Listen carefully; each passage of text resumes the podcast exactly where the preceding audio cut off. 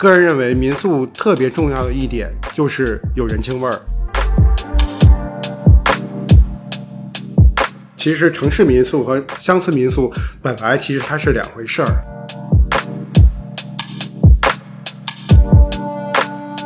后来发现，之前的网红民宿往往也会在很快的时间内就消失了。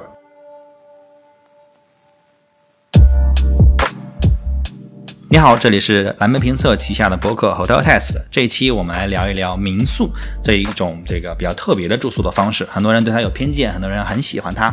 哎，我们今天请到了一位嘉宾，是知宿的 CEO 老猫。老猫跟大家打个招呼吧。大家好，我是知宿老猫。呃，知宿呢，从一七年到现在已经做了四年，一直在认真的传播民宿和乡村的文化内容，就是希望能给大家带来更好的、美好的生活方式吧。嗯，然后另外一位就是我们的老朋友 Jamie。Hello，大家好，我又来了。对，因为最近我们一起做了一个北京的这个民宿的这个评测嘛，然后我们去探访了北京很多的这个民宿，跟知宿的团队一起，然后 Jamie 老师也跟着一起去体验了很多民宿，所以今天我们来聊一聊民宿。那到底什么是民宿呢？就是有没有一个可能我觉得更好的定义？老猫能跟我们说一下吗？嗯，其实到现在来讲，关于什么是民宿，也没有一个统一定义。但是昨天。为了准备这个采访，我查了一下百度。哎，我觉得百度那还挺准的。啊结果我选百度是吧？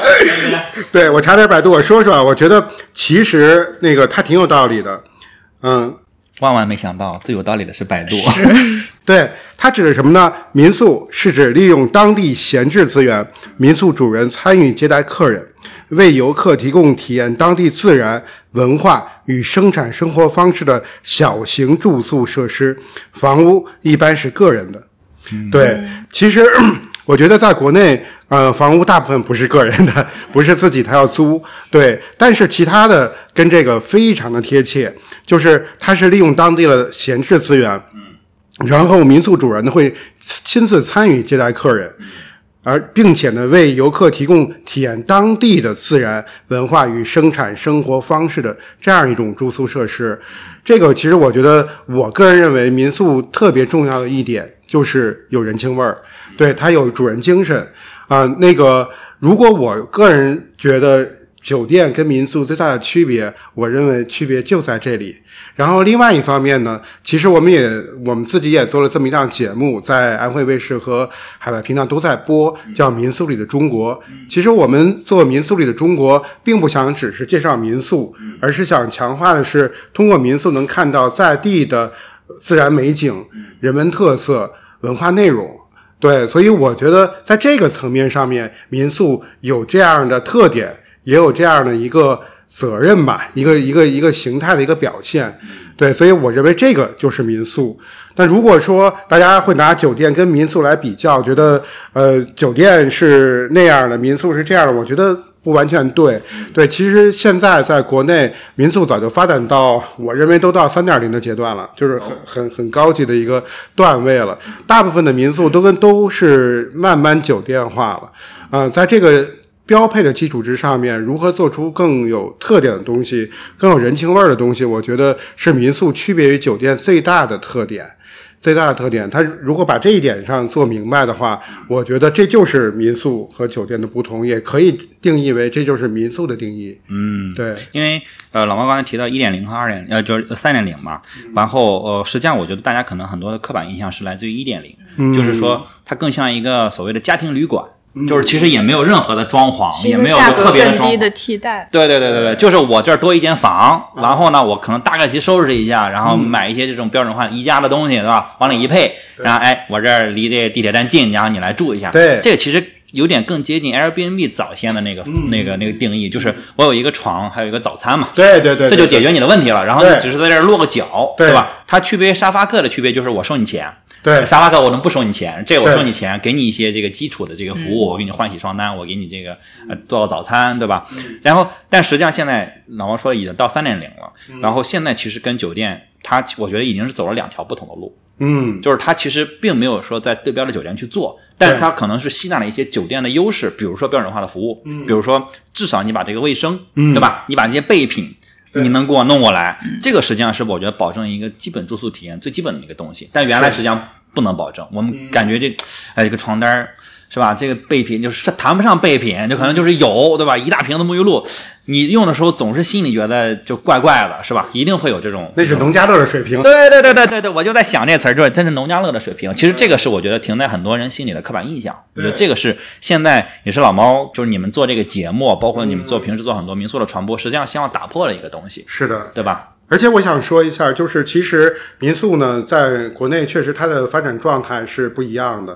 另外呢，它也没法完全照搬海外。啊，大家可能普遍定义是六零年代，就是上个世纪六零年代从英国传来的那个早餐和床，那是民宿的起起源。然后再往后走，八十年代日本和台湾。都在流行，就是这个自己有一张有一个房间，在乡村有一个房间，然后让城市的人去那里住。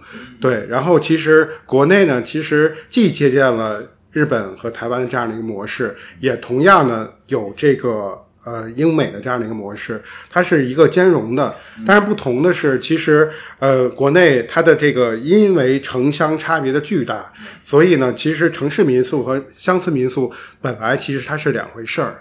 对它不是，它不应该拿在一个维度上去去考量。OK，对，所以说就就是像你说的，城乡的，就是城市的民宿可能会更接近欧美的那种风格。对，然后乡村的民宿其实更接近台湾、日本那种有一个独栋的房子，然后有一个大院子，类似于这种，是吧？是的。然后跟这个乡村可能本地化做得很好，然后你能体验到很多本地的东西，吃很多本地的美食，是这种风格。对对对对啊，对。所以其实我是觉得拿酒店跟民宿做对比，实际上不是特别公平。我觉得对酒店和民宿它都不公平，对吧？因为因为酒店有些事情它也做不了，我不可能让每间房间不一样，这我成本就完全不可控了，对吧？那我也不可能让民宿做的跟酒店完全一模一样，那没意思了。而而且现在其实有些人，就因为我在玩露营嘛，很多人就是选择去一个营地，然后我自己带装备去，我觉得这也是一种一种这个消费或者一种住宿的选择。就是我觉得你们的都都不行，那我有我自己的想法，我自己都带上，就不是说。不好，可能只是大家的点不一样。那我自己带上，我自己去打我那一套，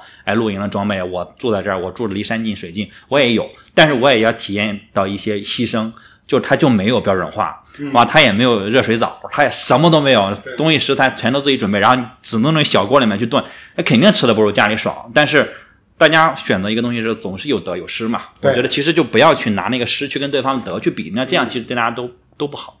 我就是稍微升华了一下啊，就是觉得。老毛说这时候其实有点有点触动我，因为我我之前其实对民宿我我其实是有很多的偏见的，就是我就会觉得，因为本身我就我自己爱好就是我爱爱爱好住酒店，家里也开酒店的，然后我自己也是一个酒店爱好者，所以我对酒店其实有很长时间那种感情，所以我总觉得说，哎呀，民宿你来冲击酒店，或者说你跟酒店比，其实之前会有心里觉得你不配。就这哪跟哪儿啊？就根本比不上。但实际上，我是就刚才在聊的时候，我其实还蛮有感触的。我是觉得那是一个另外一个行业，我觉得不要拿着去去做这种对比。其实这样这样比可能就不太合适，嗯，对吧？那就是说回来，呃，老毛会在什么情况下一定选民宿？嗯，有这么几个，嗯，一个呢就是自驾，嗯，对，自驾的时候可能会选民宿，嗯。嗯，因为我觉得本来就是自驾，本来就是体验不一样，体验意外的。嗯，对，所以那个时候就更希望有意外。嗯，对，而且本身也已经很苦了，对吧？自驾本身就已经苦。对，就希望有有不同。第二呢，也是因为这种条件所所限，就是你自驾的时候，有些时候你没法就直接停到城市里，会会有在乡村的这种可能性。对，所以会选择民宿。另外一个呢，就是团建。啊，对，我觉得团建一方面可能在城里我们会选择吃个饭，嗯。啊，然后现在也许剧本杀或者轰趴，嗯，对，但是在城郊，嗯，就看看这个这个这个好好风光，感受好天气的时候，我觉得民宿一定是个好选择。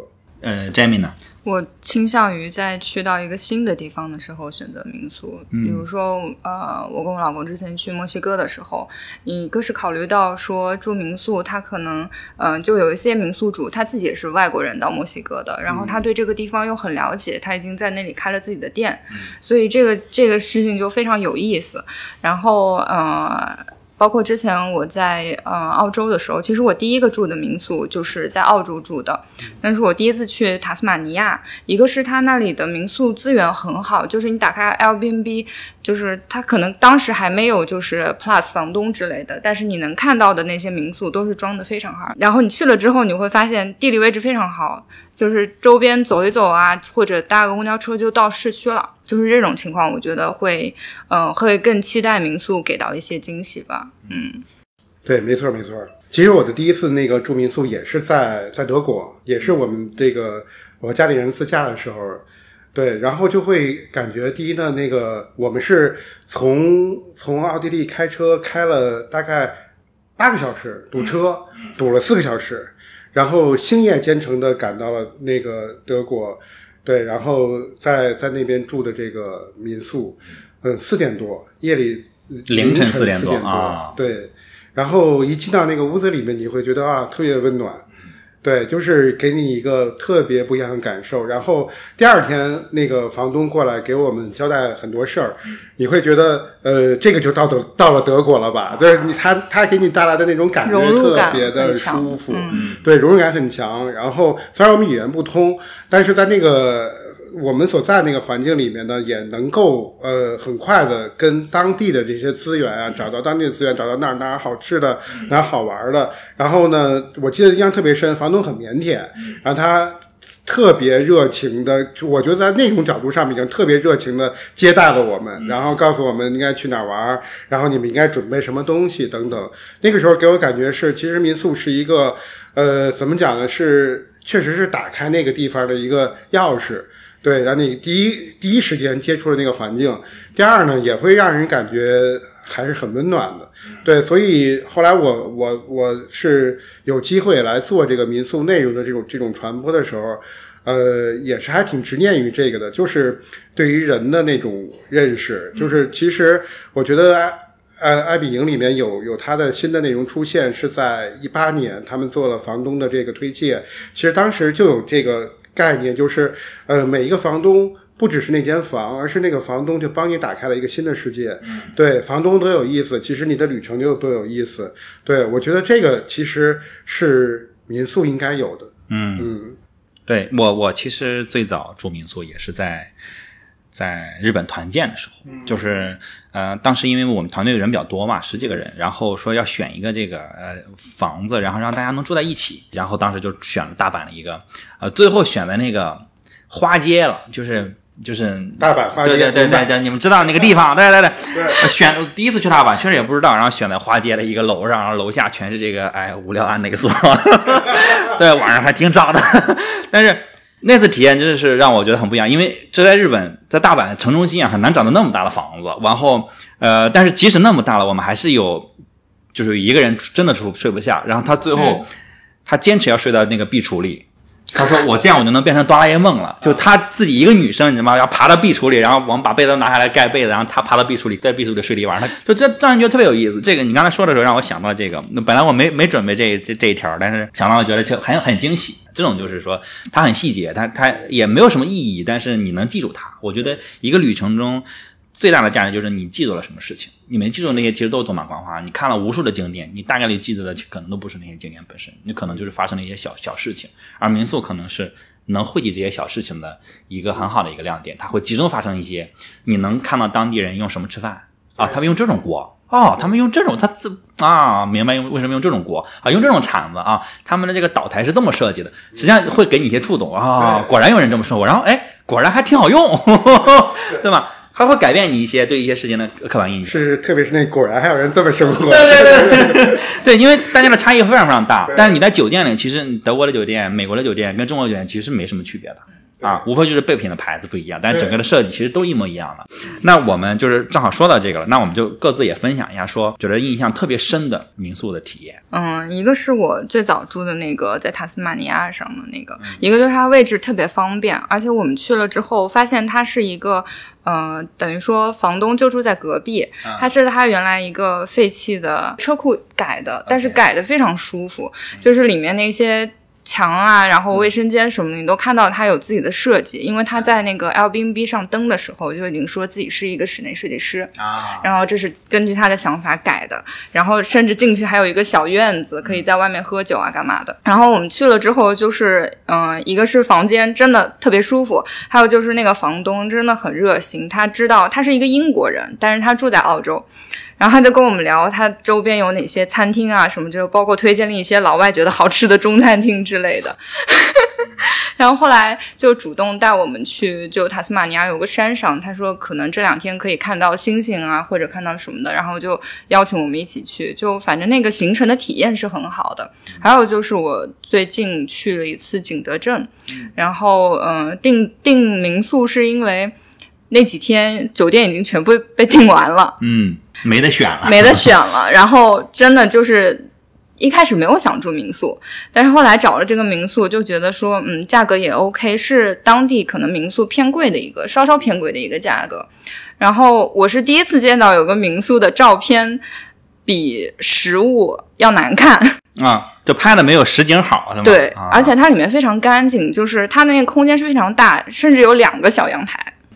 就是进去之后，你会感觉到那种反差，而且它本身那个店主就他已经是规模化了，等于他有两个小楼嘛，几个房间，然后那个店主自己本身是好像是在北京读美院的，然后那个里面就做了一些亭台楼阁，等于说非常舒适的一个小院子，而且就是冰箱打开来，冰箱打开来里面就是什么维他奶啊、冰红茶，就各种饮料迷，你棒是不是？对，就非常丰富，全部都是免费的。啊然后晚上呢，晚上也有那个晚安的水果和那个甜汤，就是做的跟酒店差不多，但是价格这样一想真的很便宜。嗯，就提供了更多的额外的标准化服务，对吧？让人很惊喜，就是嗯，对，因为其实这个给我留下深的印象的这个民宿真的挺多的。一方面我拍了特别多，对；另外一方面其实没拍，住了也很多。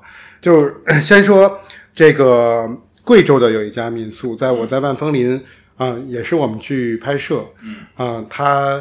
呃的民宿就能正好一开窗就能看到，即使打开窗帘儿就能看到那个万峰林的美景。尤其是在夕阳下的时候，他们家的民宿有一个特点是蓝染，中国的中国的蓝染对扎染的那种民宿。然后他把那蓝染那些布都挂在那个平台上面，特别美。风一吹，然后又面对着大山，呃，和煦的风啊，那真是和煦的风吹过来，夕阳特别灿烂，啊，你觉得生活太美好了。我觉得这个美景已经就是完全就已经占领你了，你就觉得征服了，那个其他都不重要。对，但是即使有了这么好的美景，他们其实的饭菜也特别棒。对，因为那个我一直以为贵州是应该怎么讲，他们有自己的这个独特的这个菜系嘛，那个酸辣的，但是他们家是呃四川厨子，对，所以我们在那儿吃到了全中国都爱吃的辣，特别辣的那种菜，然后特别好吃，香辣香辣的。其实贵州菜我本身也挺爱吃的，但是没想到在这个四川的在贵州大山里能吃到四川的菜，而特别的地道，对，你会就觉得特别棒。再有呢，就是呃，不只是这些，它你可以下下田里面，他们有一个这种菜园子，对，你可以那个去他那个菜园子里摘菜，对，然后呢，再走的稍微远点儿，还能在他们有一个小的市集。我们第二天就真的去那个市集去买菜了，然后那个能你能感受到那个村子里面就特别祥和、特别幸福那个状态。我觉得那个真的是给人印象特别深的，就是你你老觉得可能山里特别脏，然后有点破，对，但是但是在那个当你真正融到那个环境，在我的印象里，可能是也许是我头几次拍摄的一个感受，就是我没有看到过那么干净的乡村，对，就是街上面非常非常干净，没有任何垃圾。就你想不到的，乡村能变得这么美。然后第二呢，就是你老觉得别人好像好苦啊，乡村那个农民，但是那里面的那个整个状态是特别开心的一个状态。对，那个每个人都都是那种那种笑逐颜开的，特别开心。然后向你兜售他的产品，然后其实不你不买你尝什么都无所谓，特别开心的一个状态。我觉得那个状态其实挺深的影响的我，就是我一直觉得自己自己在在在在在内心里一直觉得可能呃中的乡村没有那么好。嗯，对，但是远远超过预期对，远远超过你的预期。而且在我后来的那个很多次的那个采访中，都可能没有找不到那种当时我看到那个乡村的那种感觉，那种冲击感，对，那种冲击感太强了，就特别的好。对，然后所以我是觉得美景、美食，然后呢，再加上呢，民宿民宿主人也是，他是他本身也是四川人，然后在呃本来在大理开民宿，因为大理那个整治嘛，所以他们就选择了在呃万峰林开。对，然后民宿主人也是一个特别体贴，然后特别愿意跟大家沟通的那样的一个主人，你会觉得跟人的这种接触也特别多。然后他呢也愿意给你介绍，哎，那个比如说万峰林从从这儿走到哪儿应该能有什么玩的，从这儿走到哪儿你可以去吃到什么鱼等等，他会给你讲特别多的这些内容，他一点都不吝啬这个跟你的沟通。嗯，对我觉得这些都特别的好。对，这个说实话种草了。嗯，是，就因为也描你描述的也很有感染力，嗯，因为我我也确实就是大家其实对民宿的一些我觉得偏见，跟其实对乡村的一些偏见可能是合在一起的，是的。它是一个相互相互影响的一个过程。觉得 e l y 可能就这个道路啊，然后这个设施啊，然后基建啊，然后脏兮兮的就这种感觉，然后再想哎有一个民宿。再好能好到哪去呢？就会有这种延续这种的想法，对。但你刚才说的其实是相当于从顶上把这事情翻过来了嘛？这个这个确实我我种草了啊，我已经标记下来了。然后，待会儿我还没说完啊。然后他更牛的是什么呢？他其实不定期的会请一个法国作家，那个法国作家其实长期定居在中国的，然后他现在定居在大理。呃，那个法国作家其实是靠给别人做那种桌餐，呃，来这个生活的。对，所以就是，但是他那个桌餐是一位大概几百块钱，然后可能要凑够多少人才有这么一个。他呢也会不定期的邀请这个法国人到他的这个村庄，再到他的民宿来做这个事儿，而且选择呢。第一选择是他们的天台，因为他们天台确实太漂亮了。然后另外呢，他也会选择在这个村子里的，比如说油菜花的花田里面，对，比如说在村子里的古房子前面，就他那个选择都是让你觉得哎特别惊艳的地方。然后在这儿其实不只是吃了一顿饭，还有更多的那种交融，就是和当地人的交融，然后和这个法国人的交融。然后还有大家在一起，也把吃饭这个事儿变得特别有趣。我记得我们当时，其实我们当时拍片子，然后我们在古村子里面就做了这么一道饭。我们那个古村子，从我们发现它，就是那个法国人发现它，到呃我们操办成这个餐餐这这一桌餐啊，然后其实是很复杂的。因为为什么复杂呢？因为它是有特别险的山路。你得你得开车开到那个那个村子里面，已经很险了。然后你要从那个那个车下来之后，要走大概半个多小时，也是非常险的，就是非常那个那个那个不好走，泥泞滑什么的。因为但是当时下雨，但是当你发现了那个村子，然后发现了那里能做西班牙海鲜饭。很正宗的西班牙海鲜饭，然后你那里面有好多，就是那个法国人特别有意思，他把很多中式的那种元素和那种做菜的方法用在他的餐桌上面，对，所以他结合了很多那种西式和中式的结合的方式。你在那上面能看到好多就是中餐和西餐的结合，然后他们的那个餐牌都是用的蓝染做的那个布写的写的那个每个人的名字和写的菜单，我觉得特别棒。对，那是一个特别特别难忘的体验。我觉得其实这个事儿，酒店很难帮你完成。嗯，对。但是民宿，尤其是当民宿主人有这个用心的时候，他是愿意来操办这个事儿，而且能给你带来这个惊喜的。嗯，对。哇，这个真的是惊喜。但这个不是每天都有，对吧？不是每天都有，所以它是不定期的。后来我跟我我跟他们说，其实这事儿你就变成不定期的最好。对对对，你定期要期待。对，定期的其实就没意思了，对吧？对对对对对。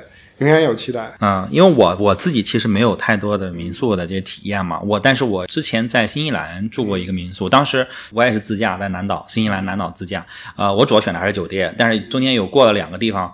就没有酒店，就小镇了，就是那个地方叫蒂卡普，就蒂卡普湖，是一个很很著名的一个湖，在新西兰南岛中间，那湖非常美。然后它就一个小镇，然后就住了几十户人，可能都没有几十户，可能十几户人，整个镇子，然后就一个超市，然后啥也没有，一个餐厅，一个超市，然后什么都没有，然后你只能选择民宿。然后当时我就选了一个临湖。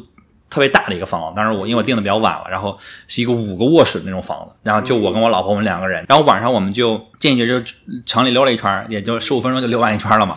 回来就挺冷的了，那会儿是三月份，然后就就点点那个点炉子嘛，然后它有壁炉。当时在此之前，我一直觉得壁炉这个东西是很累赘的一个东西。我说，这壁炉弄这么大，然后有什么用啊哈？然后它点起来，那客厅可能会暖和，那卧室不可能暖和呀。我说晚上可能会冷，我就点那个炉子，大概有半个小时吧。就整个屋子五个卧室，我挨个去转的，五个卧室全都是暖和的，因为它有那个风道嘛，它会通到每个屋里，其实就跟一个中央空调似的，它那风道就传。半小时之后就特别热，因为也没放几个柴火，就。四五根那种大木头，我说就能热到这个程度吗？就烧得很慢，然后那个木头也挺香的，烧着。就是那会儿其实让我觉得啊，他们的生活其实非常简单，就是他也没有什么现代化的东西，然后柴火你得自己点，然后你得拿那个报纸，然后拿那小碎木屑，然后你在小木头、细木头、粗木头，然后把它点完，特费劲，弄得你要不会点，我我第一次点，我弄了一身烟，然后呛的不行，但点完之后你觉得哇，这屋里真的非常暖和，而且那种暖和是。就很自然那种暖和，不是空调轰一下来劲，然后你就特别干。它烧木头其实它速度很慢嘛，然后它温度维持的就很好，所以让我觉得特别特别受受受受受感触。然后后来我就说啊，我就能理解壁橱存在的意义。然后就像刚才我们说到说啊，原来这些人他他们果然，他果然是有用的，这真的是存在是有意义的。对他几千年来有人点这东西，他确确实是有意义的。然后就。就就是烧木的，其实那个事情一定影一定程度上影响到我后来就就是喜欢露营，很多时候就是就就是很多时候露营对我来讲点火是特别重要的一个事情啊，所以在北京露营就很不爽，就是很多地方它它限制嘛，它不让，然后有些可能只有商业营地才能点火，所以其实就是我一直就是觉得这个这个事情其实对我影响挺大的，然后后来我我也会意识到说，其实并不是说所谓的现代化的生活或者科技的那些生活就能给你带来真正的美好的生活，是。有些时候可能一些简单的东西，它反倒是能让你可能更持久，这东西永远都不会坏。这但是这个事情就很稳，然后让你觉得你的生活实际上是，呃，不好说，就是反正很很自在，或者说很没有什么太多的顾忌这种感觉。我我表达不太好。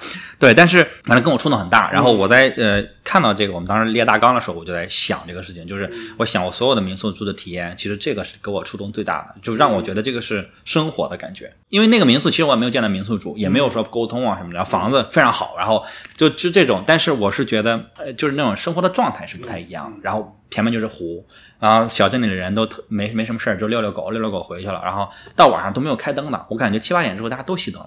就睡了，嗯，对，就是也没有人干什么，然后就是这样我们也没有也没有电视机，哎呀，就坐在那儿，嗯，一个大桌子就坐那儿，嗯嗯，也睡吧，八点多就觉得已经很晚很晚，一看表八点多，把灯一熄之后，我觉得超级美，因为那个湖上映着那个月光，我们冲着湖就觉得太美了。然后你就因为那个卧室也是大落地窗嘛，然后我们就坐在床前面的地上就看那个湖，后来就坐在地上就睡着了，给人感觉特别好，就是说非常简单的生活，就让我觉得简单生活是很感动的一个事情。我们因为在北京嘛，然后我们最近其实也跟这个住宿我们一起做了一个北京的民宿的，其实整个的一个探访。嗯，我们把北京的呃一些好的民宿，我们其实把它呃前期做了很多调研，然后做了很多的这个这个这个查了很多的资料，然后包括这个老毛他们也住过很多这个民宿，综合了很多的，包括很多蓝莓侦探给我们的一些反馈，我们选出来了几些北京的民宿，然后我们呃应该有些这个体验和想法，不如詹米老师跟我们分享一下。我首先还挺意外的，因为我一开始住的是，嗯，就是比较比较郊区的吧，西北方向延庆那边的。然后它其实是在一个村子里，这是我们我没太想到的。然后它其实，嗯，比较给我让我感觉比较好的是那个，它每个房间都配了一个服务的阿姨，那个阿姨就是从你的打扫卫生啊，然后你的。所有的吃饭啊，都是他来负责，所以我们第一家住的那个叫先生的院子，然后那家的阿姨就感觉特别好，他对周围也很熟悉，也很愿意跟你去。呃，介绍说你要去哪边怎么走啊，什么之类的。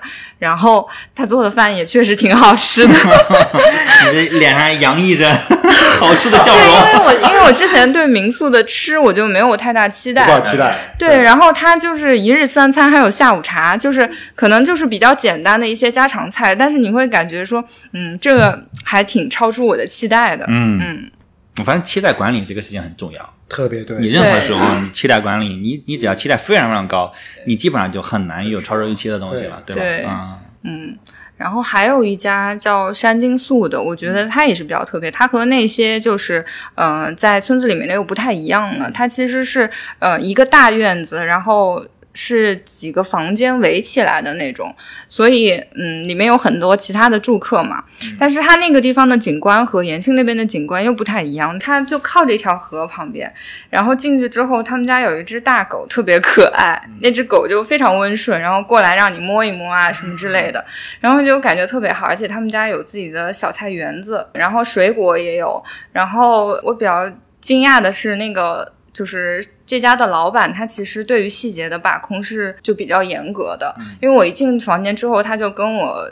等于说就是打招呼或者是道歉了。他说他们这个房子的房间每年都要粉刷两次，因为那个山里面是非常潮的。他说今年没来得及，才刷了一次，就下雨了嘛，就没再粉刷。然后呃进去之后，然后他也是那个就是微洗力啊什么之类的，也有浴缸。然后那个房子的。呃，它也是落地窗，等于说那个门和那个窗是连在一块儿，就是你整面就对着外面的风景，嗯，就非常舒适，甚至有一点，嗯，这样说有点不太好，甚至有一点不像在北京啊，有那种感觉。可见北京在你心里面的期待也是，嗯，其实工作压力比较大。就是结合你在北京住的这些民宿，尤其是最近才住过嘛，集中的住过一些，跟你在别的城市住的民宿，你觉得会有嗯差异吗？差异，我觉得是嗯，大部分就是以乡村为基础的这种民宿，可能你进去会感觉说你的硬件和装修会比南方或者其他城市的民宿要粗糙一些。嗯，我觉得这个是比较明显的体验。但是要说服务上，其实嗯。其实南北可能大家人际交往啊，或者是有一些措辞方面会有一些差异，但是你不会觉得那个是让你感觉不好的地方。就是服务，你觉得都是很到位的。对，只是大家的表达方式南北本来就有差异嘛，就这不是好坏的问题。对，但你会觉得硬件上啊，北京的这些民宿整体上会比南方的一些民宿可能要粗糙一些，是吧？这个是什么？是是北京整体的一个业态吗？还是？我觉得可能跟那个文化背景也挺相关的。啊。对，因为南方其实民宿呃最先兴起的主要是这么几个地方嘛，一个是莫干山，嗯，对，江浙那边，我觉得江浙本来就是海派文化的一个一个根据地，对，而且呢，它的很多的对于消费产品的这种需求就是很精细，对，从无论从设计啊到服务服务理念到整个这个产品的这个定位走向，它都是这样的。对，然后另外呢，其实这个大理，对吧？云南那边也是这样的一个，就是民宿客栈集中的一个地方，它也可以，我们也可以理解为它是民宿的另外一个根据地。对，那那个地方实际上它依托的是当在地的美景。啊，然后都是那种小木屋，最早现在其实也都是像这个这个这个新改的这个大理，很多都是别墅区。那么它的很多环境相对来讲，其实就是比北京的这种自然环境和人文环境相对来讲要更美一些。对，但实际上北京的这个，这就是我觉得这恰恰就是北京的特点。对，就是它的这个硬装。嗯，确实我也认为有点粗糙，很多赶不上南方。对，但是换个角度讲，其实它蛮接地气的。那倒是，对，蛮接地气的。很多民宿都在村子里，对，都在村子里。这样的话，你能够第一时间，就像我记得那个应该是我们小的时候看那个那个那个那个那个那个那个叫谁来的王菲。嗯。不是王菲有一个报道是香港记者看他那个端尿盆儿在胡同里，我觉得就是生活呀，是是是，对，这就是这这个北京人的生活，对，所以其实你在那个那个乡村，你就能特别感受到，哦，这就是生活，特别地道那种乡土的味道在那里面，对。然后另外一方面，我觉得呃，北方呢相对来讲，它呃有一个呃经营上的困境，对，经营经营上的困境是它大概从。呃，十月份以后，就是十一月到呃三月份这个期间，基本上是绝对的的淡季。啊，只有春节那个期间有一点，就比如说年终的年会啊、尾牙，还有一个春节大家要住小院儿，就这么一一小点热度之外，其实大部分时间是很冷的。对。对，所以他在这部分经营的这个层面上面来讲，我我觉得有一方面也是因为这个投入的考量，嗯，成本的考量，他们会在这个上面不是特别我没有办法全年经营，所以我的成本可能跟南方的一样，但是我只能经营这七八个月。对对对对对，所以他希望能够快速的这个回回笼的这种概念，可能就会更强一些。明白？对对，但是我总我我整体感觉是北京的小院儿，北京的民宿整体上是还是蛮接地气的，就是它更有那种人间烟火的状态。嗯，对，当然南方也有很多特别不错的民宿。嗯、你发现没有？其实北京的民宿大部分在村子里，它跟那个那个那个南方经常是一座一个一个山头就是我一家儿。啊，对对，对，这跟那个是完全不同的。对，所以它其实相对来讲，我觉得会很舒服。所以很多北方的民宿也是，它不太怎么讲呢？不太呃，就是呃，非要怎么怎么样的一个一个服务，而是把更多的空间出让给了这个消费者。你你们能在这里做饭，你们能在这里体验，能在这里放炮啊，玩儿那个欢聚啊，对。嗯对，它是这样的一个一个一个空间，就会给人感觉相对来讲更自由。我觉得这某种方面也跟北京的消费者很相关。是是是，对，嗯，这这消费者跟市场是互相选择的。对如果你这个方式不不 work 不走不通，对那消费者就不买单，不买单你必须改变，对吧？如果你这个方式消费者买单，那你肯定会继续这么做。是的然后这个市场跟消费者就是互相这边成就嘛。是，另外一方面，其实北京也有也有很多现在新锐的一些民宿也做的，呃，从从装饰设计来讲的角度来讲的话，做的也是很不错的。嗯、也有一些新的在生长。对我觉得好像北京，我特别明显的感觉是每一年那个民宿的增长速度在暴增，在对增加的非常快。另外一方面呢，就是民宿的改改变、自我的革新也特别快，每一年你都会看到一些新产品、新的民宿又出来了，特别好。对，所以我我是觉得，呃，可能大体的一个方向是北方民宿更接地气，北京的对，但是也你也未来也会看到一些非常网红的民宿，就是我们说的网红，可能说是非常设计感非常好的民宿，明白明白对，慢慢也会出现。对，说到网红这个，其实也是一个我觉得双刃剑双刃剑的一个东西。他很多人就会觉得我我想要这样一个东西，可能大家选的多，他可能没有什么毛病，然后他可能出片儿，对吧？他可能有设计感种种，但有一些人。呃，他就会比较排斥，就说啊，那是不是好多人，然后是不是很闹，是不是可能就是眼球吸引眼球，但实际上可能底儿做的不够好啊，种种。他这个其实也是一个双刃剑，我觉得这个其实是民宿主自己要考量的东西。对，我我自己反正是我是很旗帜鲜明的，就是我我是比较反对网红的这种感觉的，嗯。就是因为我觉得这个可能大家追求的方向就不一样，不是说你表现出来的东西不一样，是我觉得追求的方向不一样。那追求的方向不一样，实际上我觉得很多时候你到落地的东西的时候，大家可能理念就不同。是的，就明明你可以给我更舒服的东西，但是你却给了我更好看的东西，就所谓的好看的东西啊。因为我觉得舒服的东西它其实本身已经好看了。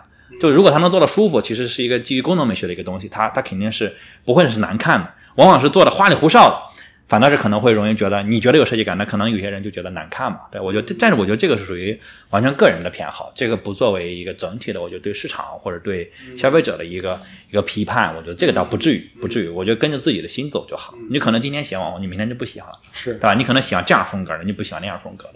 我觉得这个其实大大可不必去争吵。对，然后很多人问说：“哎，这网红的垃圾。”我觉得不至于，对吧？其实是有人喜欢，有人不喜欢，对吧？它有它存在的意义吧。对对对对对对。但是网红做成有时候可能对民宿主的影响就是，他可能没有回头客，因为他如果真的是为了出片儿，我不可能在一个地方连续出片儿，我可能出过一次片儿，我就不选你们家了。哎，这个是如果你没有回头客，我觉得其实对于一个反正酒店行业吧，总姑且称它为酒店行业，我觉得是危险的。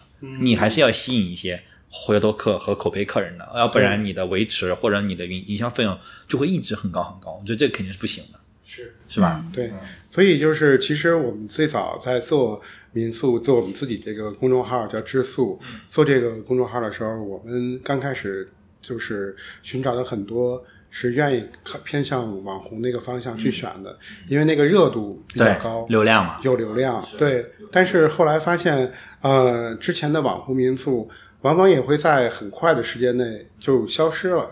对，然后你就会看到另外一波新的网红在成长，就有点像军备竞赛。就是我觉得，如果民宿搞到了这个层面上来讲的话，太难了。你这个，所以其实后来呢，那个我我跟很多朋友在聊，做民宿的朋友在聊，对我我其实我我们我们达成了一个共同的一个想法吧，就是真的网红是一时的，然后文化是一世的。对对对，其实你想传递的就是就是呃，怎么讲呢？其实知宿最早是想依托于兴趣，作为一个关于民宿选择的平台。嗯，对，其实民宿它更像是一个因为兴趣而形成的社交的一个一个线下平台。对，民宿主人有自己的兴趣，他把自己的这种兴趣通过房屋的设计，通过这个空间的设计，以及通过他自己内容的定制，来做成了他的那种文化想输出的一个状态。对，所以还是兴趣。对，那个在这个基础之上，这个他的兴趣到底有多少的文化内涵，到底有多少东西能够让人持久的呃喜欢，并且有不断的这种回头，我觉得这个才是最重要的。对。对，当然当然了，就是说我们说那个拍照那个事儿，我觉得拍照恰恰是很多人旅游的一个动因。嗯，对，原来是原来是附加品，对，现在是动因。对，所以确实需要在这个层面上考虑消费者的这个需求，怎么样能让他拍出更好的照片，但不完全是因为网红他就能拍出好照片。对我们前两天就是前一阵儿，那个那在我这没事上之前，我们去一趟怀柔，然后带着孩子几家人，那个晚上其实很无意间，因为在院子里烧烤，然后无意间就上了那个厨房的平台，上面是一片平台。后来我们就看到了北斗七星，特别清晰的北斗七星。我觉得在城市里，北斗七星是我小时候的记忆。对，但是在那儿你就能看到北斗七星，然后特别清楚。后来我这手机还挺给力，他就拍下来了。对，所有人在那上面玩了大概得有一个多小时，就是各种拍照。我觉得这个实际上才是民宿里面，也许未未来要提供给消费者，你要拍什么？对，不是光是。一个网红墙就解决问题，网红墙就能解决问题的。那里面有很多可以附加的，有可能更延展出来的东西，对，可能会更有机会。对，所以我我是觉得，呃，就是网红肯定是有它的道理，对。但是如果真的想把民宿做成可持续经营的，有未来更多的客人回头真正成为你的朋友，啊，还是因为你的那个兴趣，而且是你因为你的兴趣而产生那种文化的吸引力。嗯，对，是我我这点非常认同。就是呃，其实我觉得消费者的选择也能看出来，就是如果你开不太下去，其实就基本上就意味着你这个模式走不通嘛。就刚才我们说的那那那一通，你如果能走下去，一定你有你的特别之处，对吧？但是其实这个一定是需要耐心的，就你没有耐心，这事儿肯定不成，对吧？然后你就会发现你一直在赔钱。我因为我们希望其实你们能挣到钱，就这些民宿、这些酒店，其实他们都挣到钱了，对吧？但是这实际上就是你付出了什么，然后你得到了什么嘛，对吧？然后你有有没有一个内核在那儿存在，对吧？你的服务能不能延续？你的网红哪怕也是，你能不能推陈出新？对吧？你如果说啊，我就一个网红墙，我就吃到老，这不可能，不可能，对吧？今年跟明年流行就不一样了，对，可能下个月大家就不喜欢这个了，连古装的风格都在变。对你 这个月霓虹灯，你你下个月我就汉服了，对吧？那你这再下个月它，那你能不能变？那你这成本能不能控制，对吧？那其实最好的就是你能不变，但是你能有一个持续的、不停的进化的东西，我觉得那个是你能不能找到的。实际上最后的还是有文化的人挣到了钱。对，对吧？你就想去割韭菜那些人，其实你就会发现，你其实割不着，你可能连你的投入的成本都没割回来，你就完了嘛，没错，对吧？嗯。但是我觉得，我刚才一直一度说，哎，上个图就好了。这段来个图就明白了，对吧？哎，漂流啊，或者有视频，对对对，网红墙到底啥样？来个视频，来个图就就明白了。然后呢，大家如果想去看到说我们今天聊到了很多北京的民宿，大家可以关注蓝莓评测，我们会跟知宿，包括知宿的公众号也会发，我们会把这个北京的民宿，我们最近的一个探访啊，一些精华的这个内容，我们会展示展示出来啊，我们写一篇长图文，然后给大家做一个更详细的介绍，大家可以关注我们近期的这个文章，去蓝莓评测搜索北京民宿或者民宿就能看到。到最后，我们我觉得每个人还是要留下自己就私藏的那么一两家好的民宿，给大家推荐一下。我先推荐一个北京还比较少见的，它是在二环里面，等于说在二环边上，是老邮局改造的，是我朋友的一个民宿。因为我当时一五年第一次来北京，就是想找工作啊什么的时候，我前前几天是住在他的民宿里面。然后那个姐姐当时开民宿的时候，其实就跟老猫刚刚说的一样，是因为兴趣。嗯，她自己也不是学这个的，然后她就呃所有的房间都按照她当时有的一些设计的知识啊做了改造，所以就是住的非常舒适。然后二环里面其实那样的价格，你会觉得也还好，反正比青旅是强很多，啊强太多了。而且他那个当时房间里面有，我觉得特别特别很特别的一点，是因为他那个呃进去之后是一个很大的客厅，客厅里面有一个长桌，就是所有住在那儿的客人，那就是他们一个很好的一个公共活动空间。我们平时白天就在那儿工作啊，或者聊天啊，干嘛的。然后晚上那个姐姐有的时候会说，哎，要不要看电影啊？那我们就一起看个电影什么的，就觉得那种感觉特别好。嗯嗯，叫 Iris House，对，Iris House。然后还有，嗯，刚刚还有刚刚说的那个山金素，我觉得是特别好的。北京的山金素，啊、对，好，这个我们会在文章里提到啊，大家可以看文章里详细。那我就不说北京的了，嗯那个呃，有一个民宿是我我觉得是我特珍藏的一个民宿，是叫时间海。对，那为什么珍藏呢？因为这两个这这个两个民宿主人，他们是一对夫妻。对，原来他们在北京闯荡，然后后来回到了自己的家乡。对，呃，福建霞浦，他们在那个海边的山脚下做了这样的民宿，啊、叫时间海。其实他们原来是最早是时间房，所以他们要正面冲大海，所以叫时间海。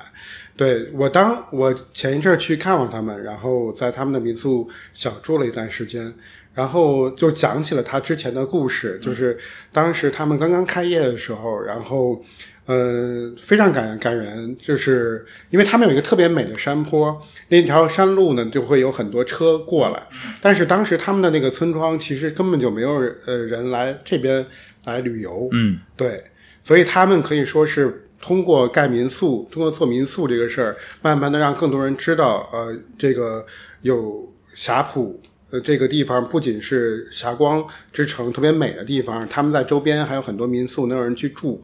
然后他们当时的时候人很少，所以他们每天都坐在那个门口，坐在门口数车，数什么车呢？就是过来的外地车。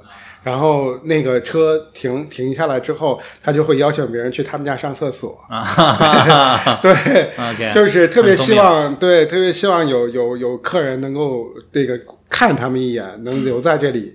对，现在他们的民宿其实已经有呃四到五个产品了，他们在不断的成长。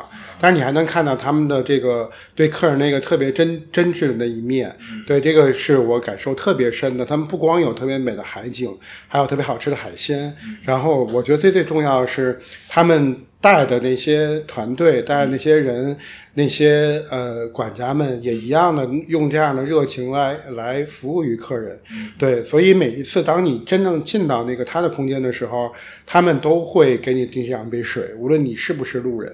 对，我觉得那个是特别温暖的。所以后来呢，那个我我前一阵儿去看望他们的时候，他是带着我去呃见他旁边的很多民宿的朋友。结果他们那一天一那个沿岸的那一条街上，所有人都是这规矩了，一进门先递水。对，我觉得这个是我去很多民宿都没有过的。成了一个村庄的规矩，对，成为一种小的文化，一种状态。对，我觉得这个很好啊，这个特别好这个让大家对这个城市或者对这个镇子其实有一个更好的好感，这个很好，这不是恶意的竞争，我觉得这对是非常好的学习。是对，这是我印象中就是印象特别深的一家一家民宿。当然，其实好民宿有特别多。对，那个呃，我我觉得就还是我我自己的观点，就是我慢慢的是因为我之所以喜欢这个行业，并且愿意投身到这个行业，是因为这里面有了越来越多的朋友。对，然后你每到一个地方，你就会。见到他们，然后你会跟他们打招呼，然后会被他们请去吃饭，然后大家沟通，呃，嘘寒问暖，然后那个过程你会觉得是一个特别有意思的过程。他们他没有那么多的职场上的、杂念呃杂杂念，对，因为他跟职场不一样，对，有更多的关照，对，所以这也是我我觉得民宿应该有的，就是那种人情味儿，是对。好，那我们今天聊了很多这个干货哈，我觉得大家可以这个后续更多的期期待，我们也期待跟知宿能一起合作更多其他城市的我觉得民宿，因为北京其实是一个开始，因为我们两个团队都 base 在北京嘛，我们合作比较会比较方便。然后我们后面其实会期待说去到像霞浦这样的地方，去到比如说贵州，去到一些可能人气更少的一些地方，我们去找到一些这种可能人比较少，但是我觉得资源很好或者说服务很好的这样的民宿的这种聚。集中的这种地方，我们去把他们能推广给更多的人，我觉得这是一种生活方式，它是一种新的东西吧。我觉得，而且它现在的发展已经不是当年那种可能破破烂烂的感觉了，已经是非常好、值得去选择的一个一种，至少说是住宿的体验吧，或者生活的这种体验。好了，我们今天就聊到这边，拜拜，拜拜，时间不太够。